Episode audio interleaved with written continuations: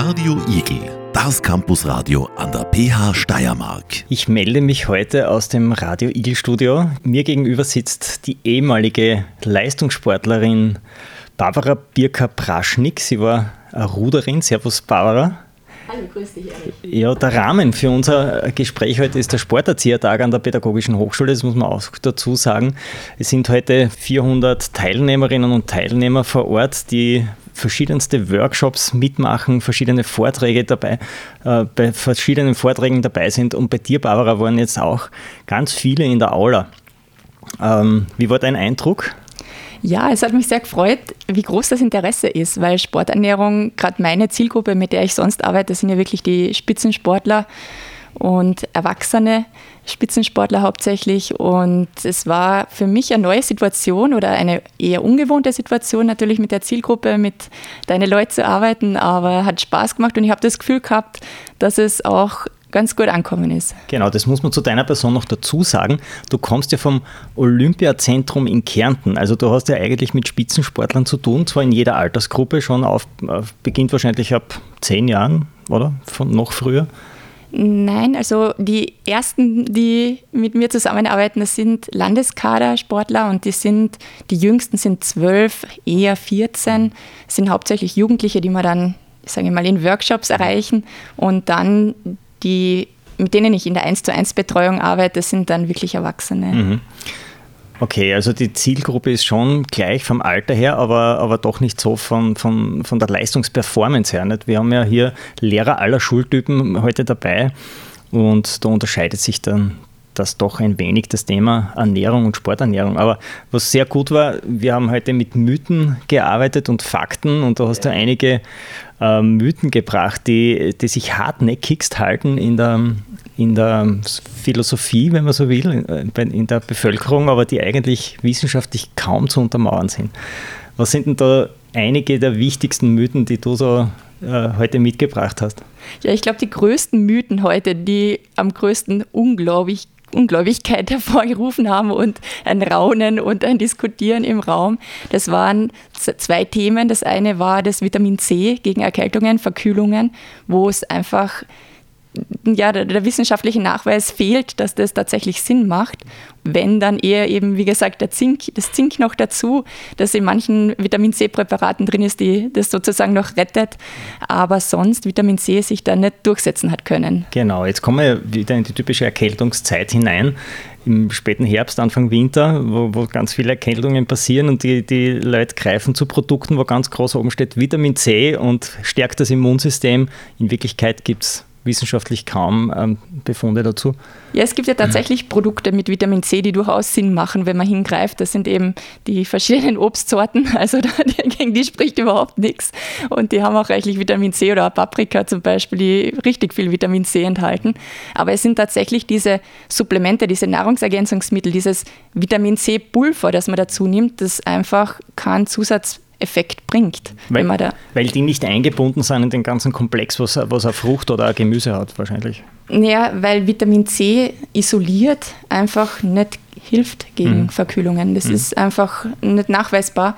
Äh, wenn, dann habe ich es eh gebracht, den einzigen Effekt gab es bei ultraintensiv Ausdauersportler. Da hat es ja. eine Studie gegeben, wo man sagt, okay, aber das ist jetzt nicht, ja, sagen wir mal, allgemeine Bevölkerung. Betrifft und ganz wenige. Genau, nur, genau. Und da eben habe ich gesagt, wenn schon Präparate, dann ist es eben das Zink, mhm. wo eben auch vom Olympischen Komitee IOC, mhm. IOC äh, ein Consensus Statement gibt, wo man sagt, okay, Zink 75 Milligramm, wenn man es genau wissen will, für, mit, gleich mit Beginn der Verkühlung für eine Woche, da konnte mal ein bisschen Effekt äh, nachgewiesen werden. Und deswegen manche Kombipräparate, die sozusagen einen minimalen Effekt zeigen dann mhm. beim, mit Vitamin C, aber eigentlich ist es das Zink. Okay. Also die Take-Home-Message ist viel Gemüse und Obst im Vorfeld essen, aber dann keine isolierten Pulverchen dann, wenn man schon verkühlt ist. Ja, nichts ganz Neues, ja. aber es ist so, dass ja. da das einfach, man möchte oft was kompensieren mit Pulver und das mhm. funktioniert halt leider so nicht. Okay. Dann haben wir noch ein großes Mysterium heute gehabt, mit dem du aufgeräumt hast. Ganz viele Menschen greifen zu Magnesium, wenn sie zu Muskelkrämpfen neigen. Wie schaut es denn da aus? Ja, das war, glaube ich, hat noch mehr Verwunderung für Verwunderung gesorgt und ungläubigen Gesichtern. Und es ist tatsächlich so, das Lustige ist ja, wenn man auf internationale Kongresse geht, ist es eher umgekehrt, dass dann die Englischsprachigen ganz erstaunt anschauen, wenn man da irgendwie mit Magnesium und Muskelkrämpfen daherkommt, dass da Zusammenhang bestehen soll. Da hm. gibt es auch nichts, dass das irgendwie nachweisen wird, dass Magnesium bei Muskelkrämpfen hilft. Das ist ja auch ein Magnesiummangel per se schon mal schwer feststellbar. Dann ist die Frage, ist es der Mangel an Magnesium, der überhaupt zu den Krämpfen führt? Und wenn der nächste Schritt hilft an Magnesium, um Muskelkrämpfe zu verhindern. Das erste, ein Magnesiummangel kann man schon mal ganz schwer feststellen. Dann ist auch ein Magnesiummangel auch sehr selten bei uns ähm, kommt kaum vor. Und das Dritte ist, selbst wenn ich einen Muskelkrampf habe, wird mir das Magnesium nicht helfen. Ich habe es eh so noch dazu gesagt. Also wenn es was einen unmittelbaren Effekt hat, ist es der Durchfall, aber nicht das Lösen mhm. von einem Krampf. Das wollen wir nicht haben. Ja, also auch damit ist jetzt aufgeräumt. Ähm, ein weiterer Mythos, den ich noch äh, im Kopf habe, war, dass äh, die Kohlenhydrate ganz oft gebasht werden als böses ähm, Nahrungspräparat oder, oder Inhaltsstoff. Und da schaut es in Wirklichkeit auch anders aus, oder? Absolut. Vielleicht, dass ich noch kurz vorher lösen darf, was man gegen einen Krampf macht. Also genau. dagegen dehnen, das ist vielleicht auch nicht so uninteressant. Und ausreichend versorgt sein, dass es gar nicht in so Ermüdungserscheinung kommt, das würde ich ja noch dazu sagen. Und eben auch, ähm, dass es eher der Trainingszustand ist, der halt gerade nicht zusammenpasst mit dem, was man halt gerade macht, dass man dazu den ähm, Muskelkrämpfen kommt. Aber zu deiner jetzigen Frage noch. Ähm, also ja, Low Carb ist ja, sage ich mal, ein Riesentrend in der allgemeinen Bevölkerung. Wirklich zum Problem wird es dann, wenn man das halt kombiniert mit Sport, vor allem mit viel Sport. Ähm, da muss man das schon sehr genau sich anschauen, weil einfach und jetzt Carb, Carbs Kohlen, sind ja die Kohlenhydrate und jetzt möge man mal ein, weiß nicht, 20 Jahre zurückdenken und einem Sportler sagen, aber keine Kohlenhydrate beschwört. Also Nudel bitte weglassen. Der hätte dann ja komplett entgeistert angeschaut. Also da war das ja die Philosophie schlechthin. Als Sportler brauchst du die Nudel. Und jetzt eben plötzlich sollen die Kohlenhydrate schlecht sein. Und ähm, ich sage, die Wahrheit liegt wahrscheinlich irgendwo dazwischen. Es ist einfach eine Frage, wozu brauche ich gerade die Kohlenhydrate und in welchem Ausmaß brauche ich sie. Und das ist das Entscheidende. Also natürlich, wenn ich den ganzen Tag nichts anderes mache, als im Büro zu sitzen, brauche ich sehr wenig Kohlenhydrate. Ich brauche sie als Glucose, als Zucker für mein Gehirn, aber sonst ähm, werde ich jetzt nicht wahnsinnig viel brauchen. Mhm. Anders ist das natürlich, wenn ich mich bewege, weil dort ist der Treibstoff, sind einfach die Kohlenhydrate. Und da schwäche ich meinen Körper. Ähm, je öfter ich es mache, umso mehr, wenn ich da die Kohlenhydrate einfach weglasse oder viel zu wenig habe.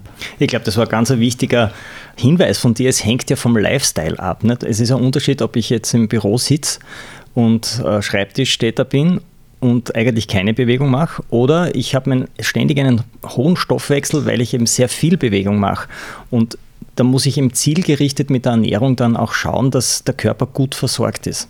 Absolut, absolut. Mhm. Und da habe ich mehrmals heute auf, meine, auf die Website bei uns Olympiazentrum Kärnten verwiesen, wo ich wirklich einen eigenen Bereich habe, Sporternährung, weil ich dort das dann natürlich viel differenzierter auch zeigen kann und aber auch sehr anschaulich mit diesen Athlete Plates, wenn du das gesehen hast, einfach, also wie fülle ich einen Teller, je nachdem, was ich halt mache. Und das ist super leicht umzusetzen und anschaulich, dass ich einfach am Teller entsprechend mehr drauf habe an Kohlenhydraten, an Kartoffeln, an Nudeln, an Reis, an ähm, Quinoa, was auch immer, wenn ich halt mehr mich bewege und weniger, wenn ich mich weniger bewege. Und dass es natürlich einen Unterschied noch gibt, was für Kohlenhydratquellen, also äh, Fanta hat auch Zucker, dass es da natürlich auch noch ein bisschen einen Unterschied gibt, sagt das sei natürlich dahingestellt. Genau, auf das ist äh, ganz ein wichtiger Hinweis, also äh, für die Nachhaltigkeit. Jeder, der mehr wissen möchte, schaut auf die Website vom Olympiazentrum Kärnten und da gibt es eine Unterseite über ähm, Sporternährung, genau. Und da kann man sich dann schlau machen. Und die Darstellung mit dem Teller ist ja sehr, sehr visuell ansprechend und die versteht man auch sofort, muss ich sagen. Äh, die hast du übernommen von den Australiern, glaube ich, hast du gesagt. Die, ja, die also genau, die Bilder, die ich gezeigt habe, die sind von den Amerikanern, also US ähm, Olympic, die die einsetzen tatsächlich. Und inzwischen wird das aber, sage ich mal, in der Sportart, äh, Sporternährung weltweit eigentlich eingesetzt. Es gibt auch vegetarische Teller inzwischen, weil das natürlich sonst, ähm, sage ich mal, komplett an der Realität vorbei wäre, ähm, wo man auch sieht, dass es auch über vegetarische Teller sich gut lösen lässt. Wir können jetzt kein Bild vermitteln im Podcast, aber wir erklären es vielleicht noch kurz. Da werden die Makronährstoffe ähm, prozentuell eingezeichnet im Teller und vielleicht magst du das nochmal erklären, wie es äh, für, ein, ähm, für, eine normale, für einen normalen Alltag ausschaut und wie, welche Makronährstoffe wir erhöhen müssen, wenn wir in den Sport hineinschauen. Genau, also das, ähm, die Darstellung funktioniert so, dass man eben sagt, man hat diesen einen Teil für die Energie, also das, was ich brauche, den Treibstoff, die, ähm, die, um eben einfach weiterzukommen. Also das sind die Kohlenhydrate, das ist der Kohlenhydratanteil. Und der ist, ähm, so wie bei einem Mercedes-Stern, der, der, der rechte obere Teil sozusagen, wo man sagen kann, dieser Teil sollte eben idealerweise dann in einem fitten, in einem Tag, wo man sich schon bewegt, also nicht nur da sitzt, ähm, ist da mit der Tag gut gefüllt. Äh, jede Portion, jede Hauptmahlzeit, wenn da dieser Anteil eben mit Kohlenhydraten gefüllt ist. Dann das Viertele unten sozusagen ähm, ist dann der Eiweißteil. Ähm, das heißt Eier, Fisch, Linsen, ähm, all diese Teile, all, all diese Dinge, wenn es jetzt Linsen, weil ich sie erwähnt habe, sind, kann es ein bisschen mehr sein als ein Vierteil. Vegetarische Eiweißquellen braucht man ein bisschen mehr, aber so zur Orientierung, so ein Vierteil ist ganz gut. Und der übrige Teil vom Teller äh, ist dann eben der Gemüseteil. Gemüse, genau, ja. Ganz ja. wichtig. Ja, äh, finde ich eine sehr tolle Darstellung. Und eben, es, die, es sind tatsächlich nicht die Prozente, sondern es ist wirklich so, schaut es am Teller dann aus. Mhm. Also sehr visueller also ein Mitnahmeeffekt, das prägt man sich ein und, und dann kann man so seinen Teller auch dann füllen eigentlich. Nicht? so wie es die Vorgabe entspricht. Ihr habt da ein sehr schönes Plakat entwickelt, das kann man auch auf deiner Webseite downloaden sogar. Äh, da wird noch einmal für alles, alle Ernährungstipps für den Sport noch einmal zusammengefasst. Darunter ist auch dieses Teller-Modell ähm, sehr äh, gut aufbereitet. Auch das Trinkmodell, finde ich. Also das, gerade das Trinken ist ja ein, ein, ein, eine Maßnahme, die sowohl im Alltag als auch im Sport oft zu kurz kommt. Man trinkt eigentlich zu wenig. Und wie verhält es sich äh, mit dem Trinken ähm, für, von deiner Sicht aus? Ja, also prinzipiell, wenn man jetzt gerade mal bei den Alltagstrinken vielleicht, äh, nicht alkoholische Getränke äh, bleiben, da ist es tatsächlich so, über den Alltag ist Wasser, Tee das, was es braucht und das, was gut tut. Ähm, Im Sport hängt es eben davon ab, wie lang bin ich unterwegs, ab einer Stunde Sport macht Sinn, dass es nicht nur das Wasser ist, sondern dass da die Kohlenhydrate dazukommen, einfach um auch da wieder ausreichend Treibstoff, ausreichend eben Kohlenhydrate mitzuhaben. Ähm, da hängt es eben davon ab, wie lang bin ich unterwegs. Um die Details, sage ich mal, äh, weiter, äh, wenn man da Interesse hat, eben wieder auf der Website weitere Informationen. Aber letztendlich ist es eben auch so oft die Frage, wie viel Flüssigkeit verbrauche ich da eigentlich in meiner Sporteinheit? Und da ist es so, wie habe ich heute eben auch im Vortrag kurz ähm, erwähnt, ist es ganz leicht festzustellen, indem ihr einfach also vorm Laufen, wenn es das Laufen ist, das man macht, und nach dem Laufen, wenn man sich auf die Waage stellt und dann sieht man beispielsweise, man hat ein Kilo verloren, dann ist es wirklich dieser Liter Flüssigkeit, den man verloren hat und dann wieder braucht natürlich. Genau. Vorausgesetzt, man hat die gleiche Kleidung noch an. Ne? Ja, das ist, das, äh, das habe ich, oh ja, das habe ich vergessen Nein, zu das, erwähnen. Ich, ähm, ja. Manchmal steigt man auf die Waage, wenn man sie schon dann für die Dusche äh, ausgezogen hat und dann wiegt man natürlich auch weniger. Ja, ne? ja, guter Hinweis. Ja. Also das sollte jeweils in der Unterwäsche erfolgen, nämlich auch, wenn man sonst reinschwitzt ins Gewand und da natürlich die, die genau. Werte verfälscht. Also mhm. das ist ein wichtiger Hinweis. Und äh, für den Alltag, äh, sage ich mal, eine einfache, äh, einfaches Screening ist, die eigene Urinfarbe sich anzusehen, weil die sollte hell sein. Wenn sie zu dunkel ist, hat man einfach insgesamt zu wenig getrunken. Genau. Da merkt man oft, wie viel Wasserverlust man in der Nacht hat, weil gerade am Morgen ist das oft der Fall. Wenn man zur Toilette geht, merkt man, der Urin ist ein bisschen dunkler und da merkt man erst, wie viel Wasser man im Schlaf verbraucht durch die verschiedensten Stoffwechselprozesse. Und das Beste, glaube ich, was man machen kann, ich mache es halt immer so, ich trinke gleich einmal ein großes Glas Wasser nach dem Aufstehen. Ich glaube, das ist für die Zellen super. Wie siehst du das als Ernährungswissenschaftlerin? Das schadet auf keinen Fall. Ohnehin wird oft zu wenig getrunken ähm, und über den Tag verteilt wirklich, dass man Wasserkaraffe wo hat, dass man Wasserflasche mit hat. Ähm, also jeder Trick, jede, mhm. jede Maßnahme gut. Ja, Dann eine Messerspitze Salz ins Getränk, hast du gesagt, schadet auch nicht, weil es gibt sehr viele, die eher salzig schwitzen. Und dieses Salz kann man dann sehr gut äh, nachsupplementieren mit dem Getränk, aber da bedarf es wirklich nur ganz wenig. Genau, also jetzt vorausgesetzt, man ist gesund, man hat nicht Bluthochdruck, ähm, dann ist es bei manchen so, dass man, das merkt man selber auch ganz gut an den Kappen oder an der Wand, dass man da so weiße Ränder bekommt, dann ist man ein sogenannter salziger Schwitzer und da zahlt sich dann aus, dass man vielleicht wirklich auf einen Liter ähm, eine Messerspitze Salz, Natriumchlorid, also es ist in den fertigen Nahrungsergänzungsmitteln nichts anderes drin als wirklich auch das Speisesalz, dass man dann da ein bisschen dazu ergänzen kann, um dann einfach auch ausreichend Natrium zu haben und nicht zu viel weggeschwitzt hat. Mhm. Ein Thema war bei dir auch, dass sehr viele junge Sportlerinnen zu wenig essen und äh, sie dann das Red S-Syndrom bekommen, also zu wenig Energie, partiell zu wenig Energie für ihre Tätigkeit. Woran erkennt man das eigentlich? Ja, also das Red S ist relative Energiedefizit im Sport. Da gibt es jetzt wirklich seit ähm, Ende September brandneue ähm, Studien und, äh, und Ergebnisse, also ganz neu, nochmal neu äh, aufgearbeitet worden, auch seitens IOC, Olympisches Komitee. Ähm, ganz, ganz, ganz ein wichtiges Thema, ähm, weil es tatsächlich, so wie du schon gesagt hast, so ist, dass viele Athletinnen und Athleten zwar eh viel essen, aber sie bräuchten noch mehr.